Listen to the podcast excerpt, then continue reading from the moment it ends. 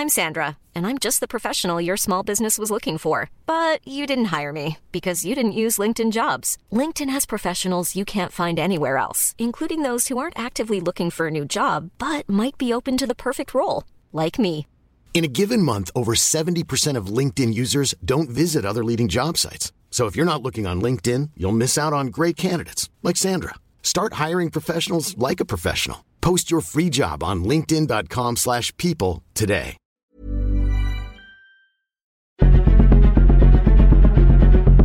Exploremos las razones detrás de la desigualdad y la impunidad en nuestra sociedad.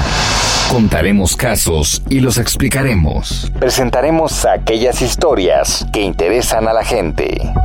Esto es La Injusticia de la Justicia con Ricardo Rafael, Periodismo Judicial.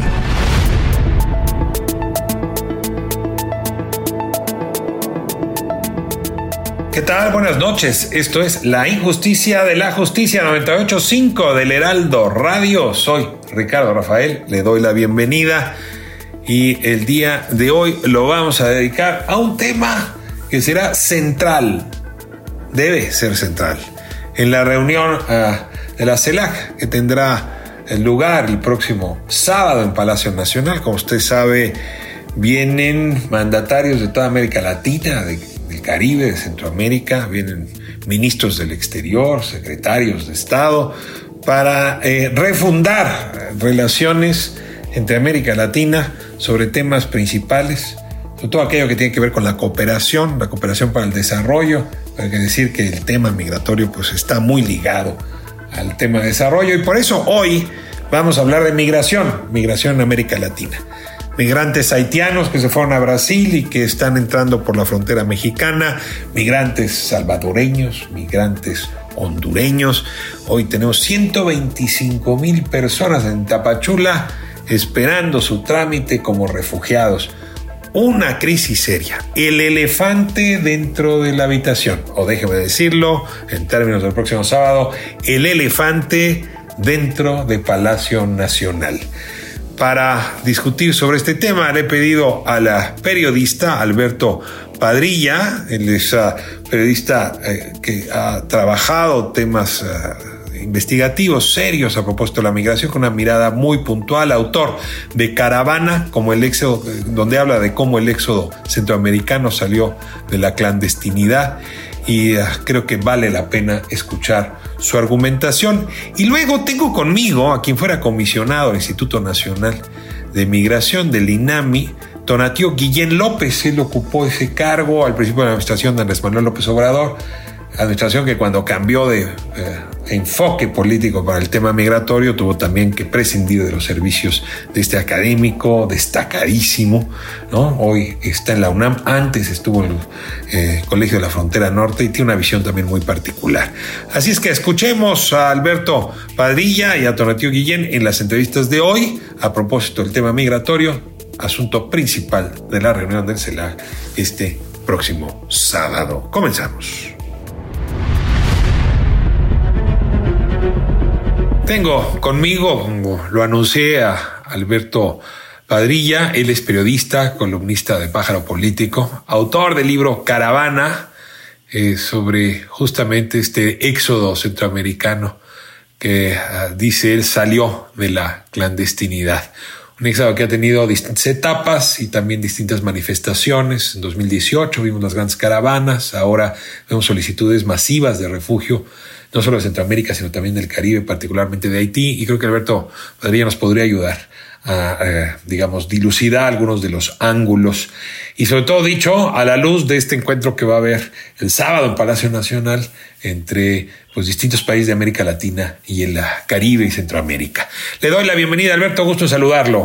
Un gusto, ¿qué tal? Alberto, pues déjeme eh, comenzar con esta hipótesis ah, del texto que usted publicó eh, habla de un éxodo que salió de la clandestinidad.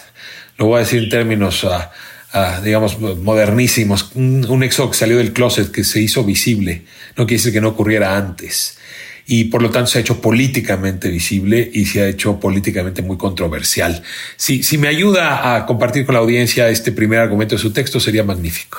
Sí, claro. Em, eh, eh, el, texto, el libro habla además de un contexto muy concreto, que fue esa gran caravana de 2018, de finales de 2018, en la que miles de centroamericanos atravesaron México desde Chiapas hasta Tijuana y eh, se hicieron visibles, ¿no? Porque habitualmente estamos acostumbrados a que, a que la migración centroamericana transcurra por el país eh, por, las, por senderos ocultos, en las sombras, eh, controlados por, eh, bueno, pues, pues en manos del crimen organizado o de la corrupción de, funcionarios corruptos, ¿no? Eh, sin embargo, en este caso iban caminando y exponiéndose con sus cuerpos, que es lo único que tienen para defenderse.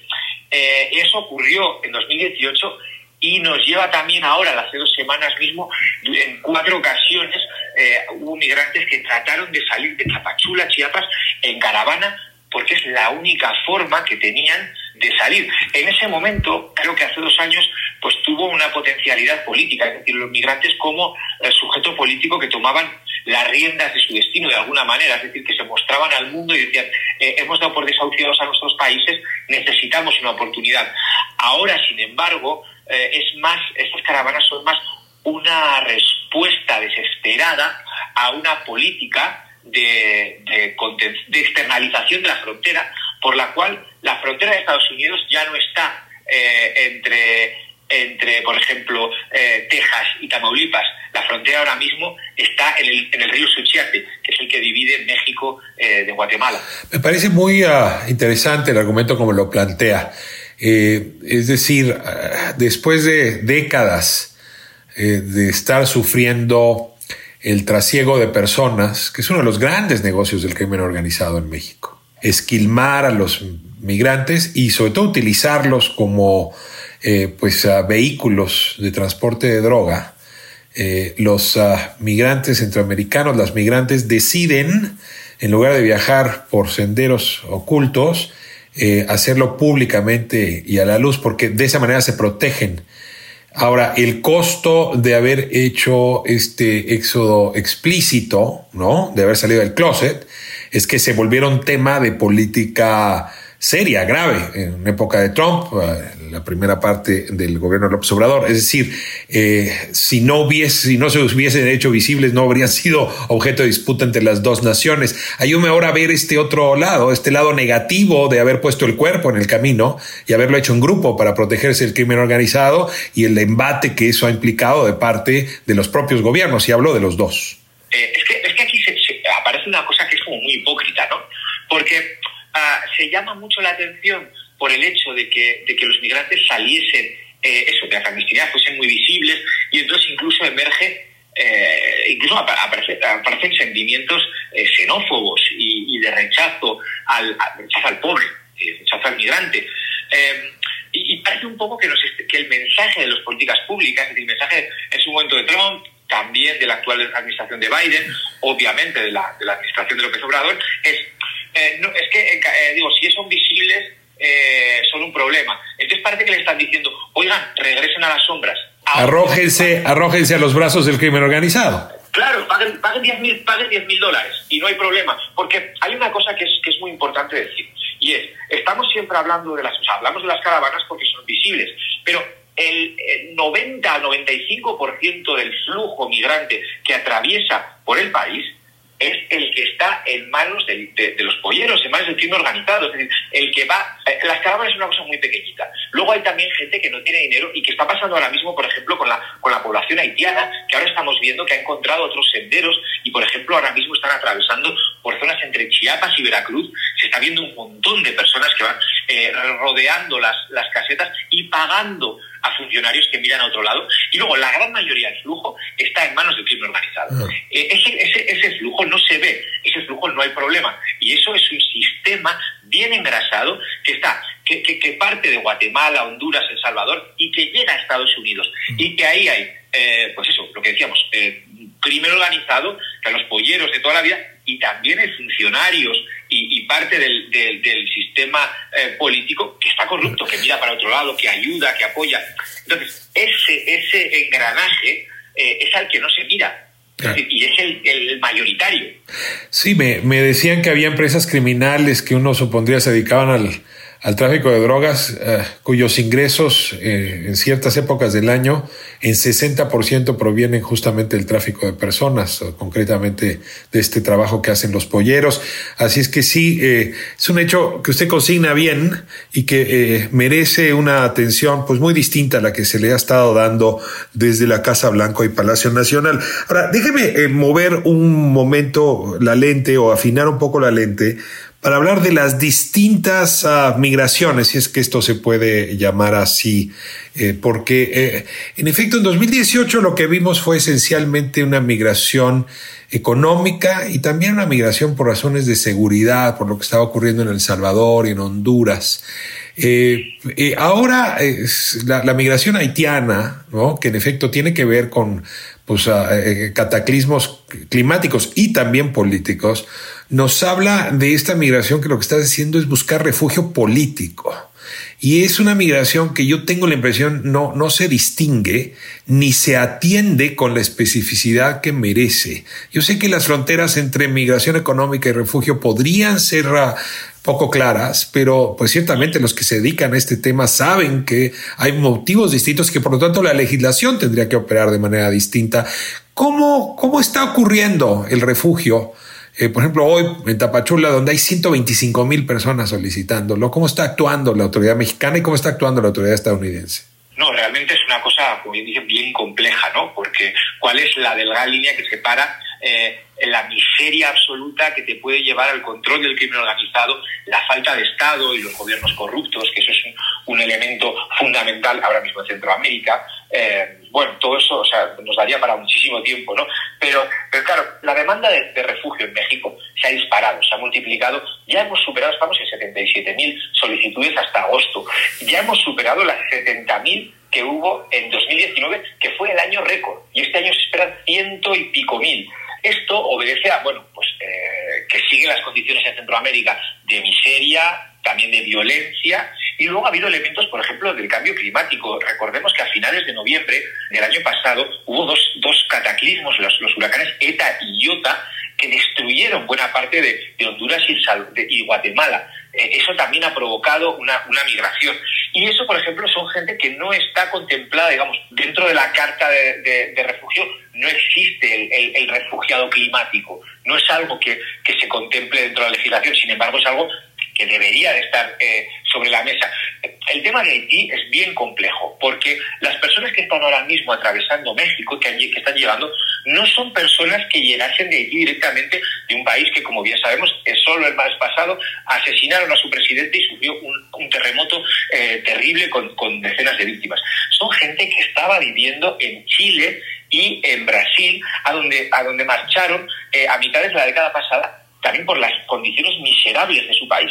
¿Qué ocurre? Que la, pandemia complicó mucho sus condiciones de vida ya y entonces se han puesto en ruta eh, por, por, una de las rutas migratorias más peligrosas del mundo. Es decir, para llegar a México han tenido que atravesar el tapón del Darién, que es una selva eh, entre, entre Colombia y Panamá, eh, que se atraviesa entre cuatro, cinco, seis días en donde hay eh, desapariciones, hay muertos, hay violaciones, hay asaltos. Es un lugar terrorífico y todas estas personas han hecho ese, ese, ese, trayecto eh, complicadísimo, ¿no? Y entonces llegan a, a, Tapachula y se encuentran encerrados por la decisión política del gobierno mexicano de acordar con Estados Unidos que la frontera está ahí, en Tapachula. Es decir, que no pueden seguir al norte. Y luego también hay otra comunidad que no está hablando mucho, pero son los venezolanos, que hasta hace bien poco llegaban a México en avión y ahora están empezando a llegar a pie porque no tienen documentación o fondos para llegar al país.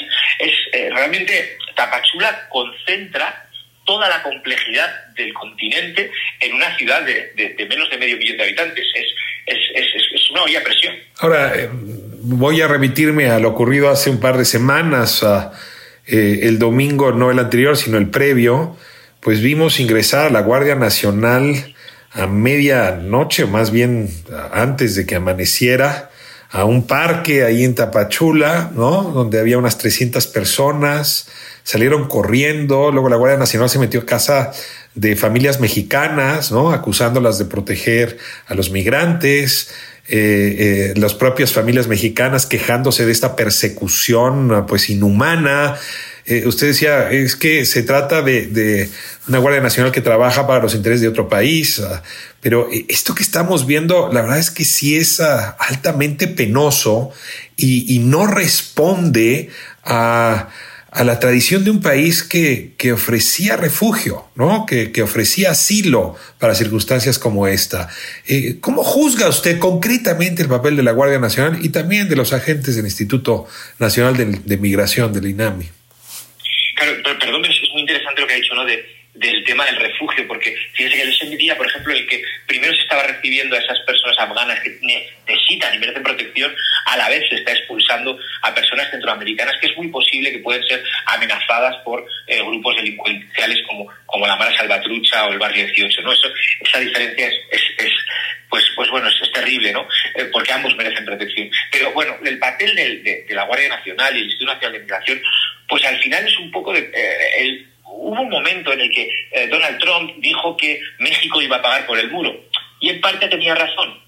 No lo ha pagado eh, eh, financiando cemento, pagando ladrillos, digamos, pero sí lo ha pagado con el salario de los oficiales que están encargados de impedir el paso de seres humanos vulnerables hacia el norte. ¿no? Yo fui testigo de, de la separación de familias, de los golpes, de la violencia, y llama la atención incluso pues, pues tanta agresividad y tanta, eh, bueno, pues tanta violencia contra familias vulnerables cuando uno se llevaría a plantear incluso que de, todos esos oficiales, ¿cuántos tienen un familiar que, está en Estados Unidos y que manda una remesa? Es decir, que, que, en realidad mm, pueden compartir incluso motivaciones, ¿no? Eh, y, sí, la verdad es que fueron eh, escenas terroríficas porque, bueno, pues por ejemplo el oficial este que estuvo pateando la cabeza de un migrante en el suelo o, las madres que estaban llorando diciendo dónde está mi hijo porque en mitad de la carrera, porque entraron, entró la policía de madrugada, eh, en, un momento en Huisla, por ejemplo, de madrugada para pillarles desprevenidos y mientras la gente sale corriendo, pues, pues eh, intentan cazar al mayor número de, migrantes posibles. ¿no? La verdad es que en las últimas semanas se ha visto una cacería eh, de migrantes en Tapachula, pero además es que digo, por una parte hay una cacería porque ese lugar está lleno, pero por otro lado México cada vez lo llena más, porque hay vuelos eh, desde Estados Unidos que están llevando a, personas migrantes tanto a Tapachula como a Villahermosa, Tabasco, y vuelos internos de México que están atrapando personas eh, en el norte del país, llevándolos a Tapachula y luego expulsándolos de forma irregular a Guatemala. Estas personas luego vuelven, obviamente, al sur. ¿no? Entonces, hay una especie de tapón y, bueno, pues los, los, eh, los oficiales de migración y la Guardia Nacional son los encargados de impedir que pasen y lo hacen pues, pues de forma violenta. Y muchos de estas personas migrantes, lo vemos en las imágenes, son niñas y niños. Si tampoco se distingue, así como se distingue entre migrante económico y refugiado, no se está distinguiendo entre edades, no se está distinguiendo entre sexos. Es, como si el otro se volviera plenamente un objeto y abandonara toda calidad de sujeto, de individuo. Terribles. ¿no? En Animal Político publicábamos la semana pasada unas imágenes que, grabó un, migrante haitiano que policías locales de Motocincla en Chiapas les habían encerrado durante una noche. Y, la ley mexicana eso lo impide, es decir, desde enero eh, está prohibido encerrar a niñas, niños y adolescentes por cuestiones migratorias.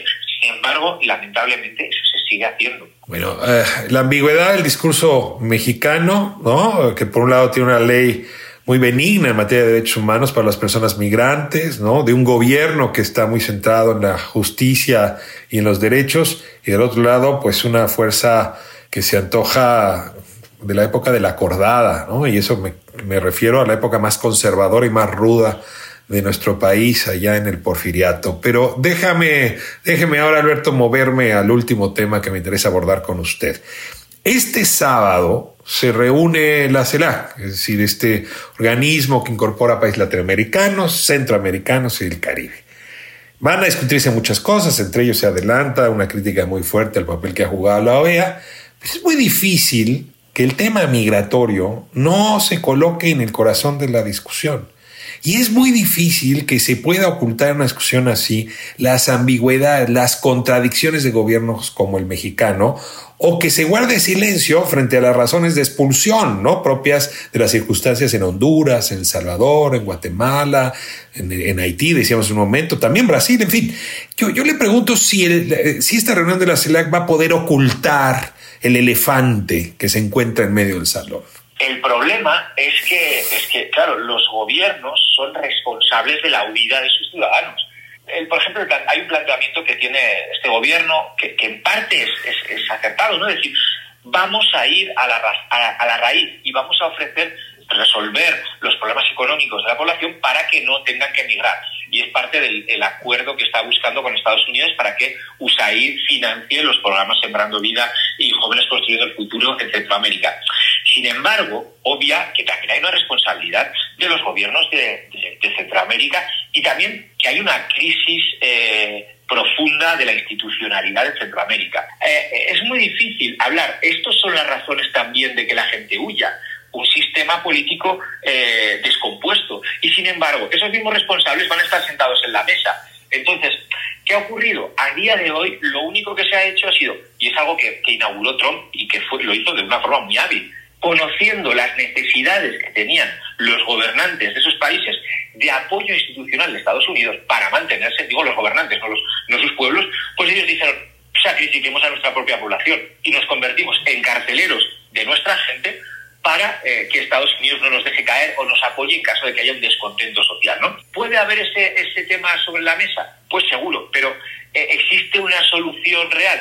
Pues desde luego no, porque eh, los gobernantes de países expulsores tienen una gran parte de responsabilidad y sin ver eso pues es imposible abordar una solución pues pues general no colocas ahí un tema un ángulo que me parece interesantísimo presidente López Obrador va a insistir en eh, extender los programas sociales de su gobierno o por lo programas parecidos a América Latina, ¿no? Asumiendo que si se resuelven las condiciones de desigualdad, pobreza, miseria, se detendrá la migración. Por cierto, quién sabe cuánto tiempo tome eso. Pero lo que dice Alberto es que en realidad eso no atiende la otra variable que quizás es mucho más complicada, que es la política y por lo tanto la represiva y la de expulsión eh, por razones institucionales. E, e, e, eso ningún programa que atienda a jóvenes construyendo el futuro o adultos mayores puede resolver. Y, si eso no se resuelve, lo demás es un poco demagogia, es un poco discurso. Claro, bueno, de la propia institucionalidad y también hay un elemento que nos hemos tocado que es eh, el control territorial que ejercen determinados grupos delictivos en Centroamérica, es decir, las pandillas, la Mara Salvatrucha, el Barrio 18, que son las, las más conocidas, ejercen un papel casi de paraestado. Y eso eh, obliga a mucha gente a huir. Porque tienes que pagar eh, el, la renta, el piso, como se llama, el impuesto de guerra, como se llama en Honduras, y si no lo pagas te matan. Es decir, y eso eh, no lo contemplan el tema de los programas sociales. entiendo que es, que es un proyecto a largo plazo y bien decías, claro, esto, pues, pues, ¿cuánto tiempo puede demorarse? Pero es que mientras tanto hay urgencias de vida o muerte. Es decir, ahora mismo eh, hay gente a la que la pandilla le ha podido decir, es que te vas hoy o te matamos. Y la, y la amenaza, pues, pues lamentablemente se, se cumple, ¿no? Centroamérica es uno de los países de, de, violencia homicida, con, con, tasas de violencia homicida, eh, una de las regiones, perdón, de, con tasas de violencia homicida más altas del mundo. Em, entonces, eh, entiendo la, eh, la, el espíritu y la filosofía de eh, estos de, de, este intentar exportar estos programas sociales. creo que no atiende al problema general, que es también eso, el institucional y el de violencia. Y por otro lado, recientemente esta semana le decía, le decía el gobierno López Obrador a Estados Unidos, paguen tanto dinero y vamos a tener cerca de, decía, más de 300.000 beneficiarios. Sin embargo, en dos años que prometió extender estos programas por a cuenta, digamos, del, presupuesto mexicano, no se ha llegado ni siquiera a 20.000 beneficiarios en Honduras y El Salvador, cuando se quería llegar a 40.000. Entonces, entiendo que, la, que la problemática eh, tiene que atenderse de forma estructural. Sin embargo, creo que lamentablemente se está viendo solo como migrantes económicos, ¿no? Como si necesito tener una oportunidad. Y luego está también una cosa histórica, es decir, hay mucha reunificación familiar, eh, gente que, que, se marchó hace muchísimos años. Es realmente un problema muy, muy, profundo, ¿no? Alberto Pardilla, le agradezco muchísimo que nos comparta su conocimiento del tema, el ejercicio periodístico que lleva haciendo hace tanto tiempo y que ojalá vuelva a beneficiar a nuestra audiencia en futuro próximo. El tema lo amerita y su mirada es de lo más apreciable. Le agradezco que nos acompañe aquí en La Injusticia de la Justicia. Vamos a corte, regresamos en un momento más con Tonatiu Guillén López. Él eh, fue comisionado del INAMI y le pidieron su renuncia porque el gobierno mexicano cambió de política y por lo tanto tuvo que cambiar de cuadros. Así es que su opinión también nos ayudará a complementar este cuadro. Alberto, un abrazo muy fuerte. Hasta la próxima. Un abrazo, muchísimas gracias. Muchas gracias.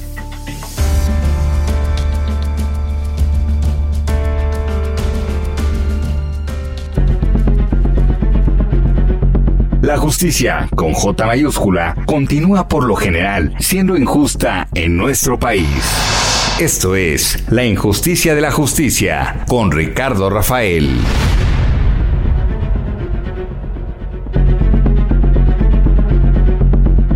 Continuamos con más del periodismo judicial al estilo de Ricardo Rafael.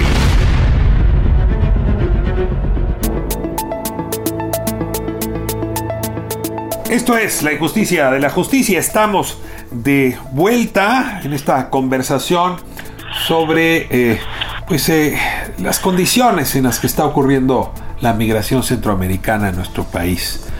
Eh, de tanto en tanto se vuelve conflictiva por muchas, muchas razones que hoy vamos a revisar. Escuchamos hace un momento pues testimonios que terminan siendo desgarradores por su descripción, pero para trascender la anécdota necesitamos entender contexto. Déjenme ponerlo así, el contexto más amplio, macro le dicen algunos. Y bueno, si alguien se ha dedicado a estudiar las fronteras mexicanas, y miren que tenemos dos, eh, con, por razones distintas, muy conflictivas, pero comunicadas entre sí, la norte y la sur. Uno de los grandes especialistas es Tonatiu Guillén López, él es, fue profesor investigador, ahora con licencia en el Colegio de la Frontera Norte. Eh, esa experiencia lo llevó a ser comisionado del Instituto Nacional de eh, Migración, del INAMI, y hoy se encuentra en la Universidad Nacional Autónoma de México, en el, en el en el programa eh, estudios sobre el desarrollo eh, y, quizá no encontraría yo mejor voz que pudiera explicarnos lo que está sucediendo. Así es que déjenme darle la bienvenida a la injusticia de la justicia. Tonatiu Guillén López, muchas gracias por acompañarnos. Muchas gracias a ti por la invitación, Ricardo, qué gusto. Pues uh, decía yo hace un momento que las dos fronteras están conectadas, ¿verdad? No, no podríamos estar viendo la crisis de la frontera sur sin entender la dinámica de la frontera norte. Y perdón que te lance a bocajarro esta conversación, pero si hay alguien que puede conectar las dos fronteras eres tú y te rogaría un poco que me ayudaras, eh, pues si quieres en una primera respuesta, a explicar por qué la crisis en la frontera norte impacta siempre como crisis en la frontera sur o por qué la frontera sur es un síntoma de la crisis con la frontera norte. Gracias. Eh, bueno, en principio hay que eh, ubicar que México pues ha sido de largo tiempo un país de tránsito de migración irregular y últimamente el componente más fuerte es de refugio. Quiere decir ahora que pues las personas que arriban desde muy desde lugares muy distantes, incluso extracontinentales, Caribe, este, son personas que están en condición muy vulnerable, eh, un grupo pues eh, principal que requiere protección internacional, como ahora es emblemático con la población haitiana en particular y, la centroamericana. Y entonces la frontera sur mexicana se convirtió en puerta de entrada en, de estos flujos que por cierto ahora son los más altos en muchísimo tiempo, yo creo que los más altos de todos los tiempos de esta de esta población de características con esas características que justo su, su meta es llegar a la frontera norte mexicana, eh, cruzar Estados Unidos y con el bloqueo tan radical que empezó el gobierno de Trump, eh, que pues lo que más lo simboliza es el famoso muro, que está ahora interrumpido, pero que existe, las políticas de, de, retorno a, México, como el llamado protocolo de protección de migrantes, que tiene poco de protección y nos regresa a México casi de inmediato a, a migrantes y solicitantes de refugio. Y últimamente el argumento de COVID, que también hace que ocurran expulsiones literalmente en caliente. Entonces el flujo sur se convierte en, en, una problemática humanitaria en distintos momentos, desde el arribo a la frontera sur, y, y creciente también ahora en las ciudades fronterizas del norte de México, en donde los albergues pues ya no se dan abasto, la, la situación de necesidades de asistencia humanitaria son elevadas y, y francamente no le hemos encontrado solución, Ricardo. Ahí no hay una receta sencilla. Hay necesidad de, de avanzar hacia acuerdos internacionales de gran de gran escala y que son viables, pero nos hace falta una política y voluntad política con un ánimo de renovación y de cambiar el paradigma de lo que hemos vivido en los últimos años para, para entender y, actuar en relación a refugio y migración. Déjame, eh, a partir de esta, eh, digamos, intervención eh, introductoria, ponerle lupa a algunas de las frases que dijiste. ¿no? La primera, hay que distinguir entre migración y migración por refugio o en búsqueda de refugio. Yo sé que es un matiz, pero eh, bueno, incluso en México tenemos instancias distintas para atender este problema, ¿no? Está el Instituto Nacional de Migración, pero además tenemos a la Comar, ¿no? Es justamente la comisión responsable del refugio. Tú dices, lo que ha cambiado en esta última ola, en estos problemas que estamos viendo, es que la inmensa mayoría de quienes están cruzando la frontera sur mexicana vienen por refugio y no por migración sin adjetivos. ayúdame a explicar esto porque de pronto nos cuesta trabajo entender si migración económica puede ser por refugio, si ser perseguido por guerra o en efecto por desastres naturales. ¿Cómo, ¿Dónde pondrías tú la, frontera y, sobre todo las razones, el móvil de la migración de las personas que están cruzando? Sí, es, una frontera efectivamente que hay que aclarar y precisar porque para poner un ejemplo que nos quede más claro a nosotros, la migración mexicana a Estados Unidos durante mucho tiempo, pues fue una migración de carácter económico, laboral. Estaba, esa era la motivación, entonces no, no había el otro componente que caracteriza el refugio, que es la protección de la vida.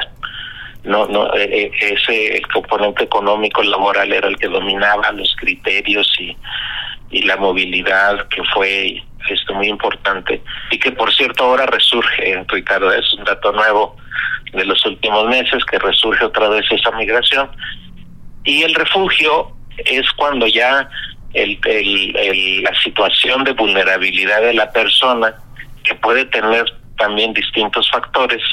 Unas veces son guerras, como mencionas, otras veces es la violencia eh, interna en los países, eh, pero el criterio pues más crudo es que las personas se ven obligadas a mover su residencia y horizonte de vida para proteger la vida. Si lo digo coloquialmente. hay un riesgo claro. Eh, eh, si lo digo coloquialmente, el riesgo vital hace la diferencia entre migración por razones económicas y refugio. En esencia es eso, al final es eso. Entonces cuando vemos a, a la población este haitiana, por ejemplo, que pues por distintas razones eh, de pobreza extrema, de haber perdido pues condiciones de vida en Brasil o en Chile, que es de donde está procediendo muchos de ellos, eh, pues eh, su, su horizonte vital justo se cierra y tienen que encontrar este caminos alternativos. Mismo pasa con la población hondureña, que es la que también huye por violencia e inseguridad. Y, y permíteme agregar que nuestros casos en, en Michoacán y en Guerrero también se parecen en ese sentido. No necesariamente es por, por, por imposibilidad de vida económica, sino porque la vida está amenazada por otros factores y tenemos también nuestra cuota de, personas buscando refugio en Estados Unidos por y estas si razones. me permites, uh, Baja California en algún momento, en Tamaulipas, en Sonora, ¿no? Es decir, sí, no. poblaciones que eh, huyendo del crimen organizado van y piden refugio también. Correcto. sí, sí, entiendo bien ahora que le dimos refugio a, a, poblaciones que estaban en Afganistán, a individuos que estaban en Afganistán, eh, tenía que ver con el riesgo de vida y no es muy distinto eh, darle refugio a esa persona que viene de Afganistán, de quien viene de El Salvador o de quien viene de Honduras. Voy a la siguiente. Conceptualmente es lo mismo. Tenemos dos políticas, todavía no sé por qué distintas, pero ahorita me lo vas a explicar. Eh, una es la política de refugio y otra es la política de gestión migratoria. Eh, yo estoy viendo aquí, tengo el presupuesto 2021 frente a mí. Y resulta que año con año redujimos el presupuesto para eh, las instancias responsables del refugio. Mira, solamente de la Comar y políticas para refugio hubo una disminución del 14%, del 20 al 21. Eh, pero ya del 19 al 20 hubo otra reducción también muy importante.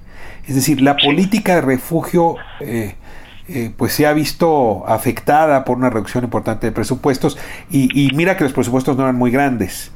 Y, como dicen que el presupuesto, eh, pues es en realidad lo que desnuda la intencionalidad política, yo te diría, México trae una decisión de desentenderse de la política de refugio pues, solamente atendiendo a los números eh, y en cambio está muy preocupada por la gestión migratoria. ¿Me, me, ayudas un poco a analizar estos datos que te estoy dando?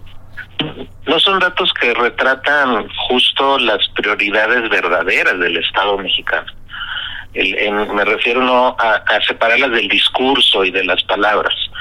Realmente donde la capacidad del Estado refleja sus intereses, pues está en buena medida marcada por el presupuesto.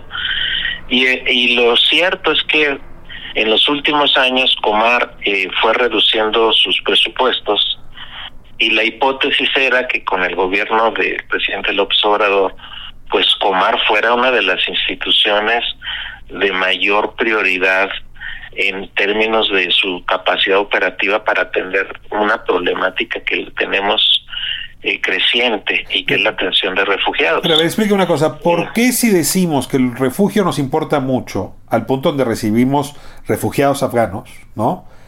Eh, no, no ha habido un acompañamiento económico a esta intención. O sea, ¿cómo te lo explicas? Pues la, la explicación eh, genérica de por lo pensando en ese gobierno fue de la austeridad y ahí se sacrificó cuanta cosa pero dentro de ello eh, Comar pues fue eh, una institución que la asignación presupuestal es mínima y si no fuera por el apoyo de ACNUR que ese es un organismo internacional pues Comar tendría todavía mucho menos capacidad de las que tiene en este momento. Escuchaba a algunas de estas personas que están buscando refugio en estos días quejarse del el trámite burocrático que está implicando eh, con, con, clara dilación, con claro desinterés, con claro tortuguismo. Entonces tú dirías, la debilidad económica de Comar hace que Comar no pueda estar respondiendo con la seriedad eh, necesaria a, eh, personas que están en riesgo y que están llegando a nosotros. Correcto está sobrepasada completamente Comar con relación a la demanda. Entonces, es, es, es un organismo que hace su esfuerzo, reconozco mucho la labor que, que, que dedican, pero lo están haciendo con tres pesos. Entonces eso no, no les da ninguna capacidad operativa y si realmente quisiéramos empezar a atender el problema con mayor alcance, pues sí tendríamos que iniciar con fortalecimiento de Comar. Ahora, estas personas que llegan a nuestro país buscando refugio, lo decías tú también eh, en tu, eh, digamos, alocución introductoria, eh, en realidad lo que quisieran es encontrar refugio en Estados Unidos, y, y, lo voy a decir fuerte, a lo mejor me excedo, pero es que tampoco en México están muy seguros. ¿eh? O sea, si uno sabe cómo les va a los migrantes, y por cierto, el crimen organizado, los tratantes de migrantes, de personas, eh, no pregunta si eres refugiado o migrante, ¿eh? te tratan igual, te espolian, en fin. Por eso quieren llegar con sus hijos y con sus familias a Estados Unidos. ¿Cómo está la política de refugio en Estados Unidos funcionando? Porque, por cierto, allá también se están recibiendo afganos, ¿no? Con suerte y con bien. Pero te pregunto, ¿cómo está la política de refugio frente a lo que sufren los jóvenes por las bandas hondureñas o salvadoreñas, ¿no? O por eh, el hambre en Haití, etcétera. No, desde, desde esa perspectiva, efectivamente, son tonos incongruentes y contrastantes. Los estadounidenses eh, pues, eh, En Estados Unidos y en México, con relación al, al, mismo día en que llegan personas eh, correctamente refugiadas desde Afganistán, el mismo día este, en la frontera sur la, la Guardia Nacional y agentes de migración pues golpean a, migrantes. Entonces eso, eso retrata el contraste pero también eh, señala pues las, las prioridades. Aquí tenemos que ver que México actuó en gran medida también con acuerdo con Estados Unidos en relación con Afganistán en el tono de protección. A, ver, pues dices en relación con Afganistán, pero la impresión que me da es que la política de refugio de Estados Unidos y la política de refugio mexicana están alineadas. O sea que en realidad el presupuesto a Comar y su reducción no tendría más que ver con el alineamiento de una política de refugio continental o por lo menos de nuestra región en el continente que, que pues que está alineada, o sea, estamos bailando al son que nos toca Estados Unidos o a lo mejor ellos bailan al son que le tocamos nosotros, no sé. No. Ojalá hubiera sido así. no, no, no, no recordarás, Ricardo, que al inicio del gobierno del Obrador pues hubo pues todo el abierto posicionamiento e iniciativas para modificar la política migratoria de contención, que ya era muy criticable cuando cuando llegamos en el 18 al administrar a finales del 18 en diciembre. Entonces este ese intento de renovación de, de la política pues se vio en gran medida frenado por por la presión desde Estados Unidos y del gobierno de Trump, que lamentablemente pues no pudimos eh, negociar con ellos y por el contrario hubo un alineamiento, como mencionas, muy marcado. Y hay dos herencias que hay que ahora verlas en funcionamiento. La primera es que la Guardia Nacional la convertimos en aparato de control migratorio. Eso nunca había pasado. Y decir Guardia Nacional es casi el ejército. En, aparato de control migratorio y además el propio Instituto Nacional de Migración pues se llenó de, personal militar o exmilitar y, y la coordinación con Sedena pues es más que estrecha entonces eso genera un aparato de fuerza cuya naturaleza como organismo militar pues es ver al enemigo, no, no, no ver a personas sufriendo. Entonces, esa distorsión que acumulamos, pues es la que se está retratando en estos días en allí en Chiapas. Frente a una ola migratoria que tiene en este momento como principal componente el refugio, no se utiliza una política de refugio, sino una política anti De fuerza. De fuerza. Sí, de fuerza totalmente. Entonces esa, esa es parte de la herencia que armamos desde mediados del 19 a la fecha. Y, y, veo muy difícil que se modifique porque el aparato ya está muy interiorizado en esa dinámica. la, contención ya es una palabra que utiliza el presidente sin menor este duda, eh, el secretario de la Defensa también la plantea, medio mundo la plantea, y entonces el, el, aquel otro posicionamiento de derechos humanos y de desarrollo, pues se vio debilitado en la práctica, y entre otras consecuencias, pues tenemos a un comar que es el otro lado de la moneda, de atención y de protección, pues muy debilitado. Estamos en, la injusticia. Con el otro aparato. Estamos en la injusticia y la justicia, 98.5 El Heraldo Radio. Eh, hablando del tema migratorio, con Donativo Guillén López, un poco nos ah, refiere a este. Pues déjame plantearlo así: es como si tuvieras la medicina equivocada para el diagnóstico que hace el médico. Eh, y que estamos casados, amarrados, atenidos a, a esa medicina equivocada. Eh, yo, yo, te pregunto, decías también en tu intervención inicial, habría que hacer un replanteamiento completo y bueno, eh, Donald Trump dejó la presidencia, según estoy enterado, eh, y vino Joe Biden justamente con todo un discurso político de la compasión, ¿no? De la empatía. Eh, y bueno, pues esto, eh, además muy cargado con, con, una visión incluso migratoria distinta a partir de la llegada de Kamala Harris a, a la vicepresidencia, lo cual a algunos nos hizo suponer que más allá de las restricciones políticas que enfrenta la propia Casa Blanca, habría posibilidades de dialogar en términos distintos. Y, yo te pregunto si algo se ha movido con la llegada de Biden y en ese sentido si hemos podido los mexicanos aprovechar, el gobierno mexicano aprovechar esta oportunidad para mover tantito los términos de referencia de esta conversación. Creo que desde un principio cuando el discurso de, de Biden como candidato y después ya como presidente electo y los primeros días que fueron fantásticos en el tema, pues debimos haber alzado la mano y decir, vamos, ¿no? Sobre ese otro ese otro componente de desarrollo y de protección de derechos. Eh, no lo hicimos, eh, Ricardo, eso ya son decisiones de, de gobierno, no lo hicimos, no lo hemos hecho este el diálogo después se complica justo porque se elevó eh, brutalmente el tamaño de la movilidad de personas. Eh, en el en, enero para darte una cifra la, las autoridades migratorias de Estados Unidos detuvieron aproximadamente 70 mil personas. En julio son 212 mil.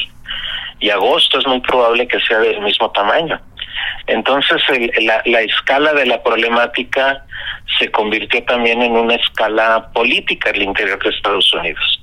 Entonces ha obligado a Biden a bajarle dos rayitas a, la apertura. Y, y, esas dos rayitas pues son las que han permanecido como inercia.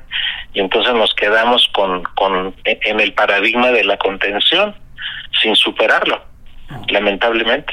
y es y es cuando debiéramos avanzar un acuerdo de otra naturaleza. Ahora, en el gobierno mexicano, y esta es la última pregunta que te hago, ha habido divisiones importantes. O sea, eh, desde el principio una visión era la de la Secretaría de Gobernación con Olga Sánchez Cordero y una distinta, la de Relaciones Exteriores con Marcelo Ebrard. Eh, ahora sale Olga Sánchez Cordero y, llega eh, Augusto López. Eh, Adán Augusto López, eh, eh, por cierto, tabasqueño, entiende bastante bien el tema de la migración centroamericana. Yo te pregunto eh, si ves al nuevo secretario de Gobernación más sensible frente a estos temas y que podría dar mayor apoyo al subsecretario Encinas con su visión de las cosas, que es la misma que tú ahora expones, o ves la llegada del nuevo secretario de Gobernación como una noticia de endurecimiento de la política antimigrante y por lo tanto antirrefugio también. Pues ahí hay que asumarle otro componente que es que la política migratoria eh, la asumió en términos formales, incluso por un acuerdo presidencial, la Cancillería. Sí. Y, la Secretaría de Gobernación fue eh, pues marginada en esencia de toda la dinámica de, de esta política, sobre todo a partir del acuerdo que se hizo con Trump en, en junio del 19. Entonces la primera pregunta es si la política migratoria va a regresar o no a gobernación. A, gobernación. Ah, me dejas, me dejas tema para columna, está buenísimo el tema. Esa es la primera pregunta. Y la, y la segunda, si, si hay capacidad de, de, de, rectificaciones. Ah. En, en, en, en, sobre todo por el tono tan agresivo en el que está montada la, la forma de contención que está, en, está ahora en Chiapas, y que contrasta, para darte otro contraste, con el flujo que, que es muchas veces superior.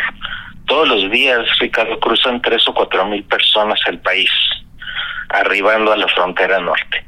Y cruzan en logística muy armada por traficantes de personas. Y detrás de ese mercado hay más o menos mil millones de dólares por mes. Me acabas, en julio y agosto. Digo, se nos acabó el tiempo, pero en realidad este era el otro tema que me gustaría dedicarle largo, eh, y esto quiere decir solo una entrevista a ese tema contigo. Si te parece bien, la de una vez la agendamos hacia adelante. Encantado. Porque este es el otro gran tema y, y, que se ve y se discute bastante poco. Tonatiu, eh, te agradezco muchísimo, Tonatiu eh, Guillén por esta conversación, por compartir pues, tu conocimiento del, tema y poner en perspectiva lo que escuchábamos hace un momento. Te envío un abrazo muy afectuoso. Gracias por acompañarnos aquí en La Injusticia y la Justicia. Un abrazo, Ricardo, y gracias.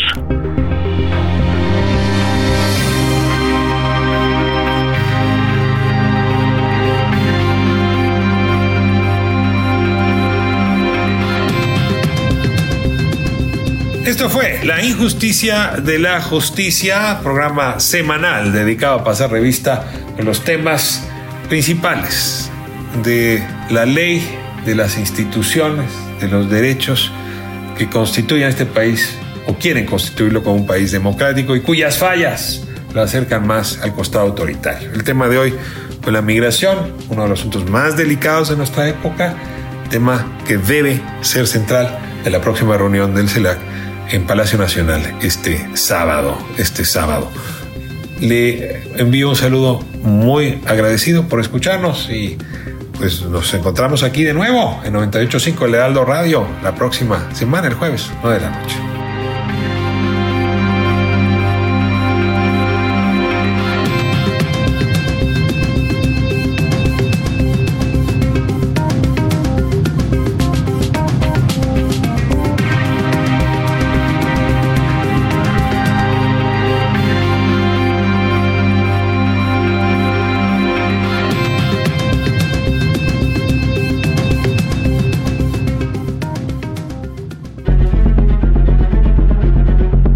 Hasta aquí la injusticia de la justicia, con el periodista y escritor Ricardo Rafael.